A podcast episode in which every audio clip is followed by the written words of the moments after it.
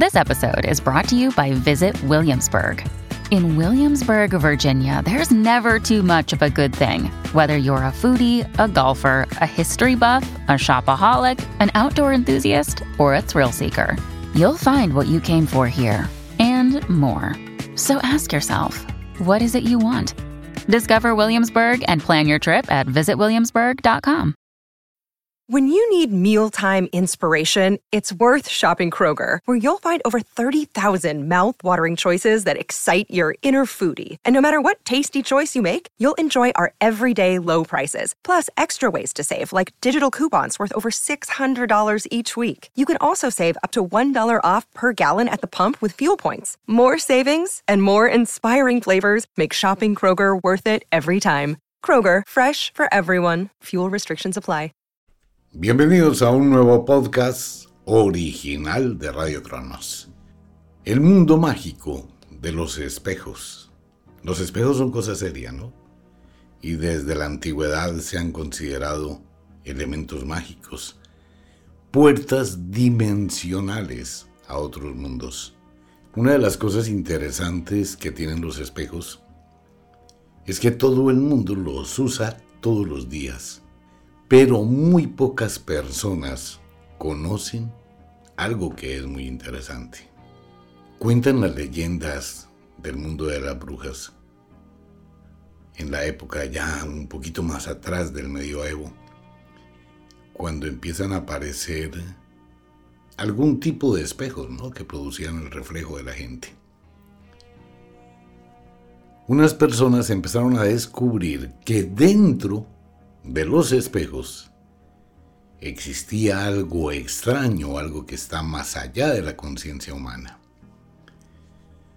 En algunos comentarios bíblicos, Josué podía ver cosas a través de una copa. Esa era también un espejo, ¿no? Y podía ver futuros o comunicarse con seres extraños. Eso está en la Biblia. Desde esa época empieza a existir alrededor de los espejos un arte. Ese arte era la interrogación con el mundo que se esconde más allá, otra vibración. Y tiene mucho que ver con el mundo de la brujería, muchísimo. De hecho, las primeras que utilizaron los espejos fueron las brujas por allá hacia la época de los años 1100, 1125, algo así, antes de que se iniciara la Inquisición. La iglesia le empezó a prohibir a todas las mujeres que miraran su reflejo en cualquier superficie donde pudieran contemplarse. Si la mujer iba a un lago de aguas quietas y empezaba a mirar su reflejo, eso ya estaba condenado como herejía. Hacia finales del siglo VIII y comienzos del siglo IX, comenzaron a aparecer ya los espejos de cristal, algo muy parecido a lo que conocemos hoy en día. Sin embargo, la técnica ha cambiado muchísimo. Pero para aquella época, todos esos espejos eran considerados del mundo de las brujas. Igual que los labiales, igual que el maquillaje de las mujeres. Antiguamente las mujeres no se maquillaban, ¿no? Los que se maquillaban eran los hombres, no las mujeres. Porque todo eso estaba considerado como vanidad y obviamente la iglesia lo condenaba. Comienzan a aparecer una cantidad de sucesos extraordinarios junto con las brujas y posteriormente las mujeres que tenían cierto estatus social, que eran las que más visitaban las brujas en aquella época, pues fueron ingresando a ese mundo entonces cada mujer empezó a tener su espejo. En esa época no existía luz eléctrica, eran solo velas, lámparas de aceite, etc. Un ambiente un poquito misterioso. Es cuando algunas mujeres comienzan a narrar la aparición de seres detrás del espejo. Y eso se fue transformando en leyendas, posteriormente en cuentos, posteriormente en algunas historias que tienen su asidero en la realidad, y después el espejo se fue popularizando, igual que muchas cosas que eran consideradas totalmente del mundo de las brujas o infernales. Entre esas cosas también están los cubiertos de mesa. Usted hoy va y le pasan el cuchillo, el tenedor, la cuchara y come tranquilo, come tranquila. Antiguamente no, antiguamente eso pertenecía al diablo. De hecho, el tenedor era una representación del trinche y era mal visto que usted comiera su comida con cubierto, sino con la mano. Pues sí, antiguamente todo el mundo tenía un pedazo de pan, quitaba el pedazo de pan, que era como la cuchara, metía la mano al plato con el pedazo de pan, recogía el bocado y se lo llevaba a la boca. Entonces no existían cubiertos. Al lado de los espejos empezó a desencadenarse una cantidad de cosas. Muchas mujeres comenzaron a pasar muchísimo tiempo en un estado de contemplación. Este estado de contemplación, al igual que lo hizo uno de los más grandes videntes del mundo, Micael de Notre Dame o Nostradamus, empezó a tener visiones de lo que iba a suceder. Nostradamus no dejó sus cuartetas o sus predicciones por astrología. Aunque conocía astrología, realmente Nostradamus cogió un plato negro, lo llenaba de agua y en las noches contemplaba en ese platón las visiones del futuro. Pero, como no podía hablar abiertamente, le tocó dejar todo de forma mística, de acertijos o de secretismo. Y de igual forma las mujeres empezaron a ver cosas a través del espejo. Fenómeno que se conoce como yalascopía, el arte de ver otro mundo en los espejos. Tiene mucho que ver con la historia de Alicia en el País de las Maravillas. Es lo que vivió una niña, ¿no? Y le contó a su profesor de matemáticas, de ahí nace la historia de lo que ella vio y viajó a través de los espejos. Alicia en el País de las Maravillas. En la medida que va transitando el tiempo, empieza a formar una parte importantísima de la vida del ser humano, pero va perdiendo su conocimiento mágico. Durante mucho tiempo se crea un ambiente alrededor de este objeto que es bastante atractivo. Ocurre que en Rumanía y en Transilvania la gente empezó a colocar espejos en todas partes. Y una de las cosas era que usted iba con las personas y pasaba siempre al frente de los espejos. Porque los vampiros, los nosferatus, las entidades de las sombras no se reflejan en los espejos. Entonces, por ejemplo, en los bares, en las casas, en determinados lugares, Colocaban espejos grandes para que usted fuera con sus amigos, con sus amigas y se diera cuenta que todos se reflejaban en el espejo. Pues algo muy raro llegó a pasar en algunas ocasiones, porque mucha gente murió porque no se reflejaba en los espejos según leyendas que hay en Transilvania. Eran vampiros, nosferatus, seres que no eran de este mundo, no se sabe. Empieza la práctica de la magia de los espejos como un arte interpretativo a través de la contemplación. Y las brujas, con ese gran conocimiento, pues empiezan a hacer rituales. Entonces empiezan a practicar y a hacer cosas con los espejos. Congelar a una persona en un espejo. Entonces las brujas cogían, conseguían un espejo virgen donde nadie se hubiese visto, eh, reflejaban la imagen de una persona en él, lo sellaban con una vela negra, lo ahumaban, se le hacían unos símbolos mágicos y la persona quedaba atrapada su imagen en el espejo. Esto tiene mucho que ver con algunos antropólogos y arqueólogos que empezaron a llegar a diferentes tribus y cuando ellos llegaban a diferentes tribus y les mostraban los espejos a los indígenas, los indígenas entraron en shock porque decían que les estaban robando el alma. Eso decían los indígenas, sin conocer los espejos, ¿no? ¿Cómo así que les están robando el alma? Sí, usted me robó mi alma. ¿Por qué? Porque se vieron reflejados en un espejo. nunca lo hayan hecho. Pues sucede que sí existe dentro del mundo de la magia ese poder especial donde a través de un espejo se puede robar un espíritu.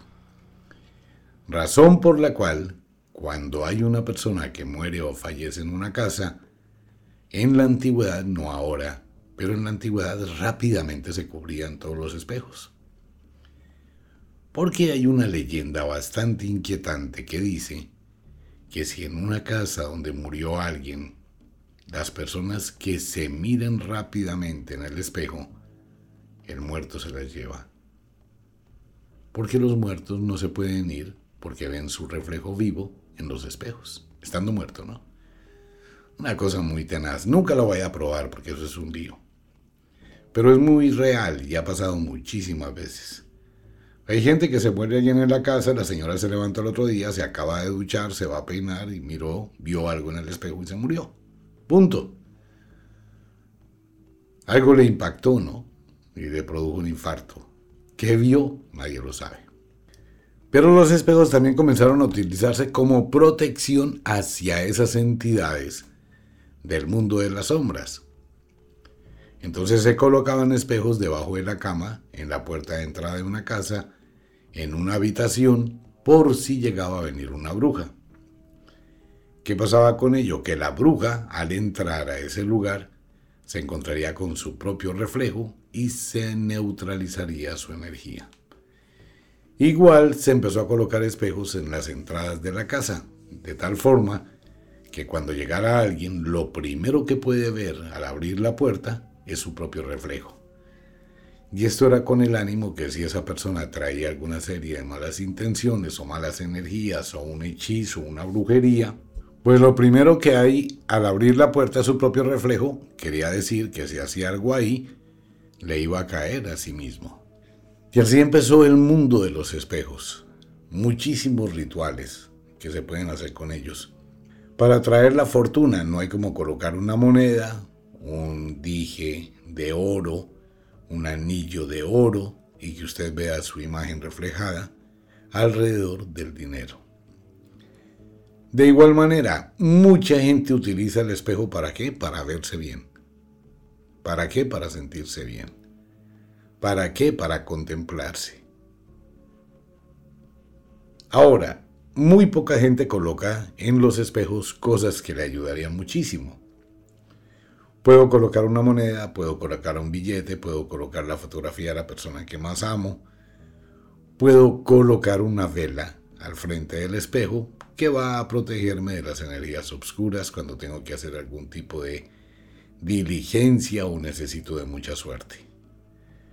A través del espejo, en las horas del atardecer, puedo ver el aura, puedo abrir puertas mentalmente hablando, Puedo generar una influencia sobre alguien.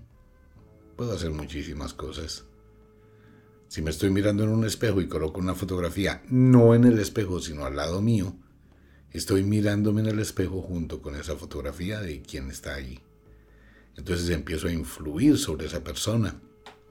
Y si lo hago a medianoche, todos los días, cuando esa persona está durmiendo, téngalo por seguro que se va a influir de una forma muy poderosa. Hay que saber hacer el conjuro y el ritual. Ahora, según el mundo de las brujas y de los magos, no existen espejos en el mundo. Existe un solo espejo dividido en pequeños espejos que abren la puerta a otra dimensión o a otro mundo donde estamos todos. Razón por la cual las brujas, los magos llegaron a considerar como uno de los peores presagios o la mala suerte cuando un espejo se rompe. Por eso hay que hacer un ritual cuando un espejo se rompe es porque el impacto de una energía negativa que estaba descargándose sobre usted se proyecta a ese espejo y lo hace explotar de alguna manera.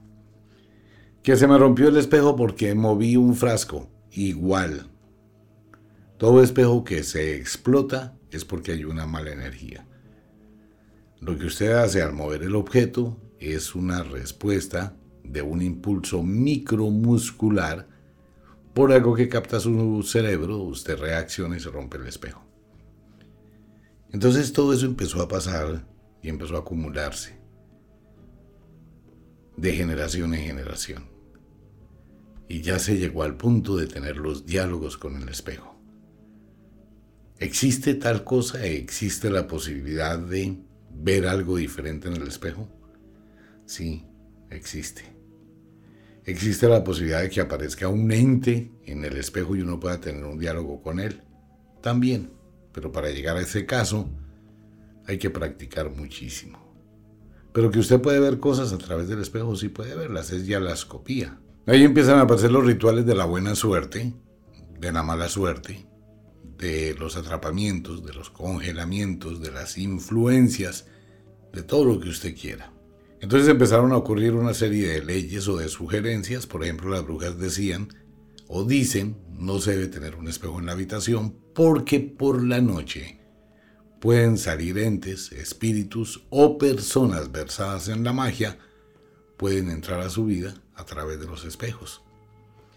Las abuelas en la antigüedad que tenían el espejo del tocador o tenían el espejo del armario en la habitación, ¿qué hacían por la noche? Colocarle una sábana y cubrirlos. No se deben tener espejos en la habitación. Y ahí empieza la historia de los espejos, las velas y la magia. Los políticos hacen discurso frente al espejo para mejorar sus ademanes, para mirar sus gestos. Los ilusionistas trabajan todo el tiempo frente al espejo. Los fisiculturistas trabajan todo el tiempo sus músculos frente al espejo. La gente que va al gimnasio. Las mujeres ocupan muchísimo tiempo en el arreglo frente al espejo. Primero mirando la ropa que se va a poner y segundo maquillándose. Y hay mujeres que... ¿Usted se ha dado cuenta de ello? Las mujeres van caminando y hay una vitrina que es como un espejo y ¡pa! paran se miran, se revisan, siguen. Usted está en un bar o en una discoteca o en un restaurante con una mujer. La mujer le dice, un momentico, voy a ir al baño. Pues uno supone que va a ir al baño, ok. No, la mujer va al baño a una sola cosa. ¿A qué? A mirarse en el espejo, a retocarse los ojos, a retocarse el labial, a mirar cómo tiene que el cabello, cómo le queda el pantalón, cómo le queda la falda, cómo le queda el escote exclusivamente y ahí pueden pasar 15 minutos contemplándose. Hay una atracción muy fuerte, ¿no? Del espejo de las mujeres. Y los hombres también tienen cierta atracción de contemplación, aunque no en la misma intensidad. Cuando se conoce un poquito de magia y se conoce el uso de los espejos, se empieza a comprender cómo actúan y cómo es el influjo que posee y cómo son los cambios que se presentan. ¿Por qué es tan de mala suerte mirarse en un espejo donde alguien acaba de llorar? La mujer no solamente va a contemplarse cuando está feliz. Cuando una mujer tiene problemas, está aburrida, está harta, está desesperada porque las cosas no le funcionan, ¿a dónde va a llorar y a desahogarse? Al baño. Y se puede estar mirando en el espejo llorando como se le corrió la pestañina y está irradiando una energía de dolor en ese espejo. Y de pronto más tardecito entró otra mujer que tiene una vida calmada, que tiene una vida armónica, y se miró exactamente donde la otra estaba mirando. O sea, está el eco, ¿no? De la primera persona que entró llorando, cómo se miraba, irradiaba esa energía en el espejo, y entra la otra mujer y está en exactamente la misma situación y empieza a sentir lo que la otra sentía. Eso produce una infestación de energía, la cosa más tenaz. Infestación de energía por los espejos, que normalmente se dan en moteles, residencias o cuando la gente va a tener sexo a sitios no muy buenos. Se hace esa retroalimentación de esa energía. Entonces el mundo de los espejos es una cosa muy especial. Tienen mucho poder, claro. Pueden hacerse muchas cosas con los espejos, pero muchísimas. Tanto para la buena suerte como para la mala suerte, tanto como para construir, tanto como para destruir. Y en los espejos uno puede bañarse de dinero, de riqueza, de amor, de éxito, de felicidad. Normalmente las personas que tienen un buen espejo, que se contemplan más, que les gusta verse y sentirse bien, tienen mayor suerte para avanzar, cambiar, progresar. Hay gente que tiene espejos muy pequeñitos en la casa, donde no se ve. En los espejos lo primero es que se recomienda que el espejo sea de cuerpo entero. Que usted se pueda ver completitico, completitica. ¿Por qué? Porque usted no es solamente su cabeza, ni su cara, ni su pecho. Cuando usted se mira en el espejo, pues puede ver solamente su pecho, su cara, y le está diciendo a su mente, a su cerebro, que de ahí para abajo no existe. No, usted tiene que verse entero. Al menos desde lejos, un poquito se corre se puede contemplar desde los pies hasta la cabeza. Segundo, evite verse en el espejo tal como se levanta. Claro, porque su primera imagen va a ser hinchado, va a ser ojeroso, va a salir del sueño durante toda la noche estuvo relajado, su cuerpo, su piel está muy suelta y se va a ver pues no bien va a tener una apariencia envejecida, decaída, agotada. ¿Cuándo se ve en el espejo? Cuando sale de la ducha, fresco, recién bañado, recién bañada, como con energía, como con poder. Que si se puede ver a la mitad de la noche, sí, sí va a ser un ritual. Si no va a ser rituales, evite ir al espejo a la mitad de la noche. Eso tiene muchas connotaciones. Puede proyectar la imagen que usted quiera y empezar a mirar con qué imagen se siente bien, algo que hacen muchas mujeres. Ellas se visten, se peinan, se miran en el espejo cómo se ven, qué transmiten, cómo se sienten. Los cantantes, los ejecutivos, la gente que tiene cierta escala de vida, se arregla, se viste, se coloca la corbata, se coloca la camisa, el vestido y ¡pum! al espejo. Mm, esta camisa no me gusta con esta corbata, esta corbata no me gusta con esta camisa. Me voy a cambiar de camisa y de corbata, me voy a cambiar de vestido. Igual que le pasa, un problema que tienen todas las mujeres es ese. Una mujer perfectamente por la mañana puede cambiarse cinco veces de ropa. Eso, el desorden que queda ahí, si tiene afán de irse a trabajar, pues es un lío. Esta no, no me gusta, me queda apretada, me engordé. No, esta ya me queda muy gorda, está muy apretada, esta me queda muy suelta, este color no me gusta, dependiendo de lo que vaya a hacer ese día, ¿no? Ver a las mujeres eh, modelando por la mañana en el espejo 4, 4 y media. Hay mujeres que se levantan a las 3 y media porque se demoran muchísimo en el tema. El mundo mágico de los espejos, el libro que acaba de salir, para quienes les interese el mundo de la magia. A mis amigos en España, los invito a toda la gente en España para que ingresen y se suscriban en la página de Omar Heile. Hay una serie de regalos para ustedes increíble en omareheile.com. A mis amigos en México, igual vamos a empezar el sexto mes con una cantidad de regalos para ustedes, para todo el mundo.